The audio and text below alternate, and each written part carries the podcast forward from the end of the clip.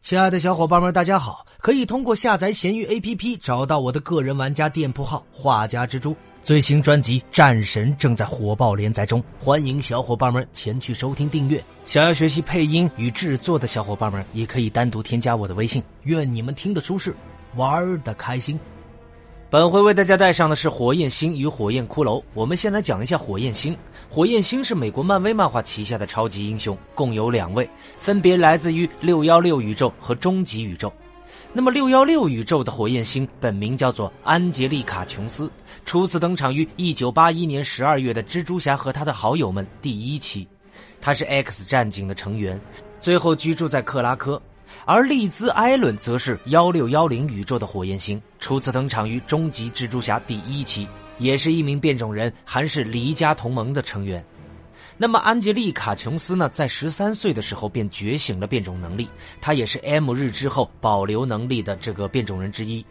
那么，在内战中呢，美国推行超级人类注册法案。他担心，如果自己的身份被揭露，他的家人会受到伤害，并担心会受到怎样的剥削。于是他选择专注于学习，放弃自己的身份，并选择了退休。后来，火焰星找到了一份教学工作，在秦格雷高等学校当这个物理老师，并成为了一名 X 战警。他承认自己迷上了冰人，但是冰人拒绝了他。后来，他被传送到地狱之后，和 X 战警的其他成员一起寻找夜行者。那么，有关于他的能力方面，火焰星能够利用电磁能量，并将其转化为微波能量。它可以以不同的方式操纵并利用这些微波能量。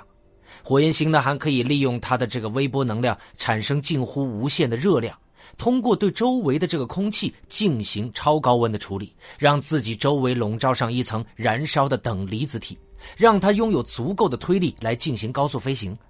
它也可以操纵微波能量融化物体，制造或者是释放火焰以及热能爆炸。它还能够感应微波信号，并用自己的微波能量干扰电子设备。除此之外呢，火焰星还能用微波能量瓦解他人的心灵感应。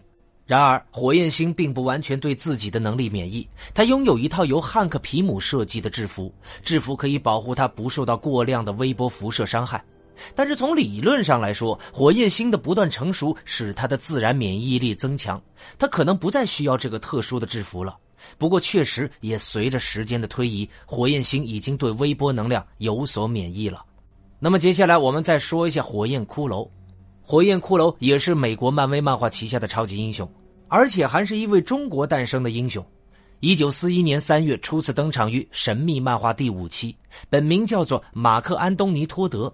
他原本是一名报社的记者，后来被这个骷髅族赋予了超能力。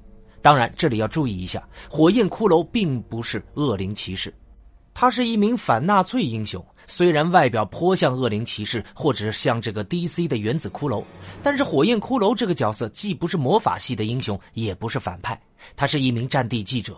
早期的漫画中呢，则是一个检察官。他在二战的时候来到中国报道。那么在中日战争中呢，一次马克落入到了山洞中躲避日本人的空袭，结果在洞中遇到了神秘的骷髅族。骷髅族人的头部都是燃烧的头骨，他们称马克是天选的勇士，并对他进行了多种多样的训练，最终让马克拥有了超强的力量和耐力，并学会了对火焰的免疫。那么在训练结束之后呢，马克回到西方打击纳粹。一开始呢，他要戴着骷髅面具行动，后来逐渐学会了骷髅化，不用再依赖面具，也能变得像骷髅族一样。他自称为火焰骷髅，和许多英雄有过合作，比如说美队等等。而且呢，他也曾经加入过侵略者救援纳摩，曾空投攻击纳粹的据点。在二战后期，与英雄米字旗合作，摧毁了纳粹在这个英国的间谍网。那么，在二战之后呢？火焰骷髅多年未曾出现，人们普遍都认为他已经死了。后来显示，马克被一群中东恐怖分子绑架，他的容颜丝毫未见衰老。后来在被美国特工解放之后，马克重新加入了侵略者团队。而在漫画中表示呢，二战之后的马克以许多不同的身份行走于世间，比如六十年代，他就自称为冒烟头颅。那么，在二零零八年呢，火焰骷髅被归入了新泽西的防卫者团队，和这个女绿巨人等英雄并肩作战。而在二零一二年的火焰骷髅加入了铠甲局，协同霍华德怪鸭等人前往地球幺二五九幺打击纳粹僵尸。在掩护众人撤退的时候，他被僵尸给吃掉了。那么有关于他能力方面，火焰骷髅拥有对火焰免疫的能力，它可以创造、熄灭和操控火焰，也拥有除头部以外全身隐形的能力。那么火焰骷髅拥有超强的力量，可以抬起并抛出一部坦克。还拥有超强的再生能力，物理攻击会让他觉得疼痛，但是不会对他造成伤害。如果身体的一部分被切断，他可以重新再生连接。火焰骷髅也拥有延缓衰老速度的能力。同时，托德也是一位多才多艺的运动员，具有强大的近身肉搏战技巧和经验。那么，有关于火焰星与火焰骷髅的简介就为小伙伴们带上了。